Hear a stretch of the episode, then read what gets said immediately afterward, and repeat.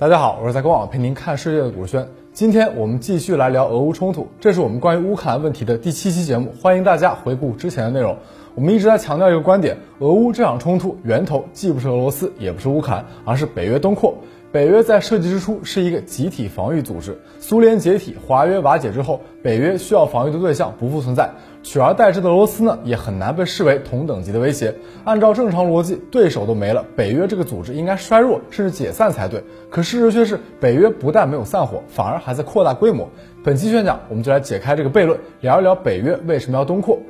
一九四九年四月四号，十二个西方国家在华盛顿签署了北大西洋公约。这个条约不长，总共十四个条款，里边最重要的有三条，一个是公约第五条的集体防御条款。简单来说，就是有任何一个缔约国受到攻击，就等于所有缔约国受到攻击，各方都将采取必要措施协助抵抗，包括使用武力。另两条是公约第三和第九条，讲的都是要履行这个集体防御的约定，需要具备什么样的能力。首先就是要提升军力，缔约国有钱出钱，有人出人，有装备出装备，有技术出技术，什么都没有的贡献下场地也行。总之就是取长补短，把大家的整体军事实力拉上去。此外，还要建立两套班子，一套负责协调，表现为一个政治组织；一套呢负责执行，也就是一支统一指挥的军队。集体防御的约定加上履行约定的军事实力和制度安排，这一整套东西啊，共同构成了北大西洋公约组织，也就是我们常说的北约。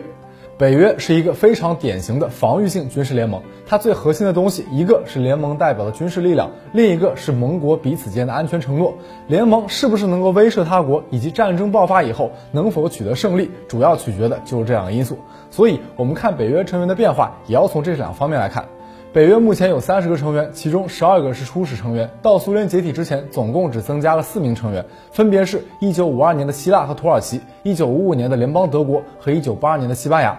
我们知道，北约成立的最初目的是为了遏制苏联，它的三次扩张都有这么三个共性。首先，这些国家所处的地缘位置对于遏制苏联的活动至关重要。希腊和土耳其扼守黑海通向地中海间门户，西班牙呢不但镇守地中海至大西洋的门户，强化北约的南翼防务，还能成为北约中欧防线的后勤基地和兵员集结地。至于联邦德国，这个就不用多讲了吧。其次，这几个国家的人口、经济、武装力量都是北约提升军力的巨大战略财富。最后，这些国家除了没有外交自主权的西德之外，每一个都有加入北约的内生动力，而这些动力的源头都能追溯到苏联身上。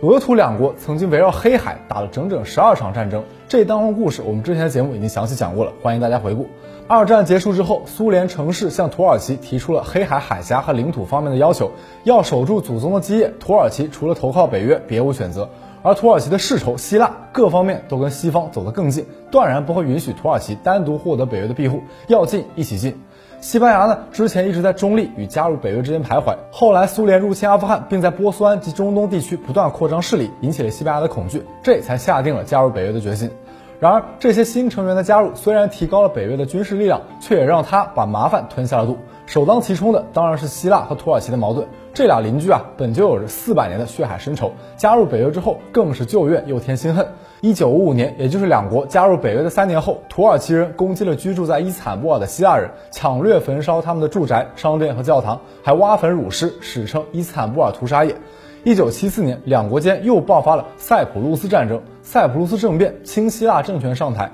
土耳其以保护岛上的土耳其族为名，出兵在岛上划出一块地，硬是搞出一个只有他一家承认的北塞浦路斯土耳其共和国。这个剧本大家是不是有点耳熟呢？可这一回啊，是北约内战，美国爸爸两头难做人，没能有效制裁土耳其，气得希腊退出了北约的军事一体化组织，还开始跟苏联眉来眼去，嚷嚷着要退出北约。之后，两国又因为爱琴海大陆架划分问题争吵不休，好几回又差点大打出手。除了这对冤家，西班牙入伙也带来了不小的麻烦。西班牙和英国在直布罗陀海峡制空权问题上有矛盾，国内还有强大的社会主义力量反对北约的声浪不小。因为加入北约的事儿，西班牙爆发了大规模的抗议示威，把左翼的工人社会党推上了台，反手就冻结了西班牙参加北约军事一体化机构的进程。所以啊，虽然名义上是共同防御，但以北约的名义在西班牙驻军、调动西班牙军队什么的，就别想了。要不是担心退出北约会无法加入欧共体，西班牙估计就直接退约了。其他北约盟国对这三个国家入盟啊，意见也是很大的。比如英国就觉得中东原来是他的地盘，拉土耳其入伙，不就是证明他连中东都搞不定了吗？戴英的面子往哪搁呀？再比如，北约盟国们嫌弃土耳其信仰伊斯兰教，嫌弃希腊信东正教，嫌弃西班牙不民主，还在信资和信社之间啊左右横跳。总而言之啊，就是违背了共同价值观，不能信任。每个国家都有自己的安全关切，彼此之间呢也各有矛盾。联盟每多一个成员，就会多增加一堆不稳定的因素。虽然苏联的威胁暂时压制住北约的内部矛盾，但这些薄弱点啊，很有可能成为苏联逐个击破的对象。更为重要的是，北约的每一次扩张都会引起苏联的强势反弹。联邦德国的加入更是直接导致了华约的建立。可以说，北约每多一个成员，与苏联爆发冲突的可能性就大一分，所有成员国卷入战争的风险也就大一分。所以啊，哪怕潜在盟国的战略价值再大，加入北约的动力再大，北约成员对于是不是要接受都是非常谨慎的。北约接纳成员采用全体一致的原则，有人不同意就不行。每次扩容往往需要几年甚至几十年的扯皮。一九四八年，北大西洋公约还在酝酿的时候，土耳其就同时向英国和美国提交了备忘录，列出自己的价值一二三点，要求加入任何未来缔结的大西洋公约。后来更是不惜派兵奔赴万里之外，参加朝鲜战争交投名状，这才让在朝鲜战场上吃瘪的美国人动了心，方才有了机会做通剩余盟国的工作。西班牙早在五十年代就提出过加入北约，但当时由于弗朗哥独裁政权的缘故，遭到北约多数国家的反对。后来弗朗哥病逝，西班牙经历了无数改革，直到一九七八年五月，北约才开始研究争取西班牙加入北约的问题。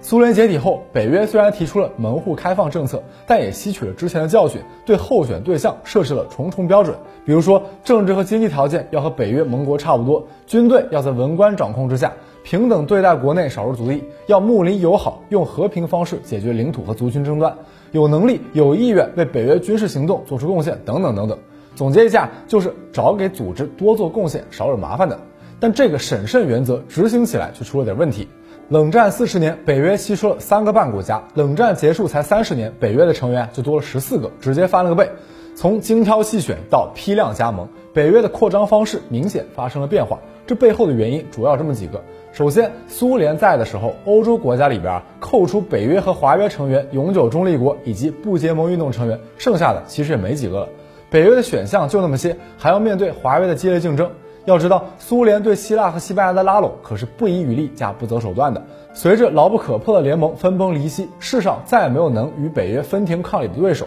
却多了十几个潜在的发展对象，这才有了机会来批发这个会员资格。其次啊，多叫几个人入伙，又能出什么问题呢？以前北约在发展成员的时候啊，小心翼翼，一部分原因是怕真的跟苏联干起来，冷战变热战。而现在谁敢向北约宣战呢？俄罗斯吗？苏联解体前，戈尔巴乔夫曾得到了北约不会东扩的承诺，虽然是个口头承诺，但至少是个承诺。而叶利钦从克林顿手里拿到什么呢？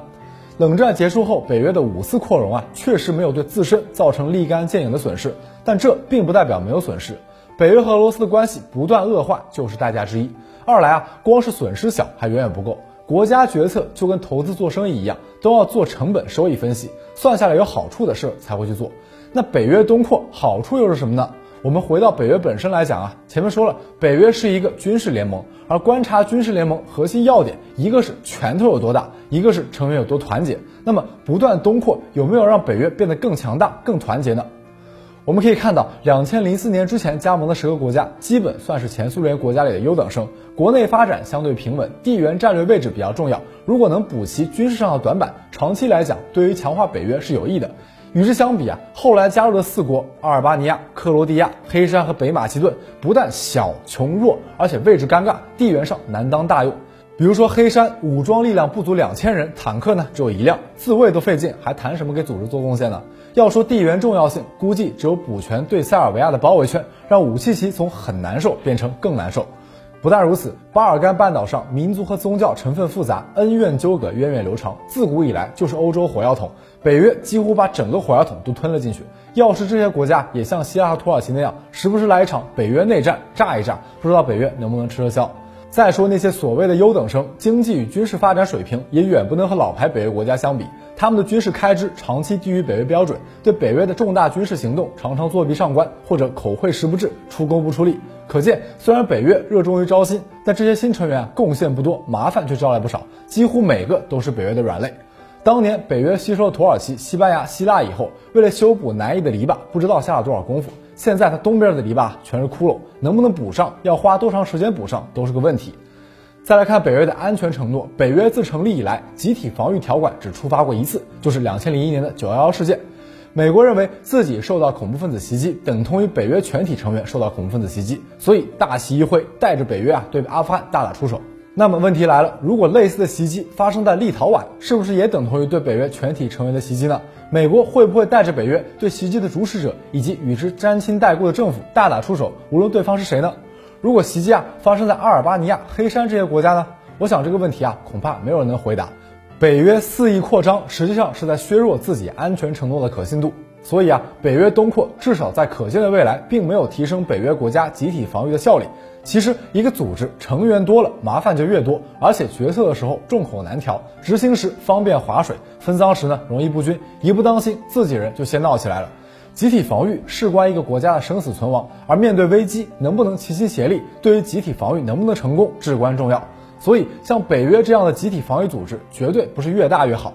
那么问题又绕回来了，既然东扩没让北约变得更强大，那他为什么又非要这么干呢？我们前面讨论的好处都基于一个前提，那就是北约的主要功能是集体防御。然而，在防御的对象消失之后啊，防御早已不再是北约的首要职能。首先，为了进行集体防御，北约国家进行了高度的军事一体化，各国军队统一指挥，协同作战。而这一套军事体系啊，既能用于防御，也能用于进攻。冷战结束后，北约发动的每一场军事行动都跟传统意义上的防御扯不上多大关系了。北约实际上已经成了一种进攻性的军事工具，这也解释了为什么在苏联解体、华约解散以后，北约会继续存在。既然它不是用来防御的，有没有一个对等的防御对象，对它的存续自然就没有那么重要了。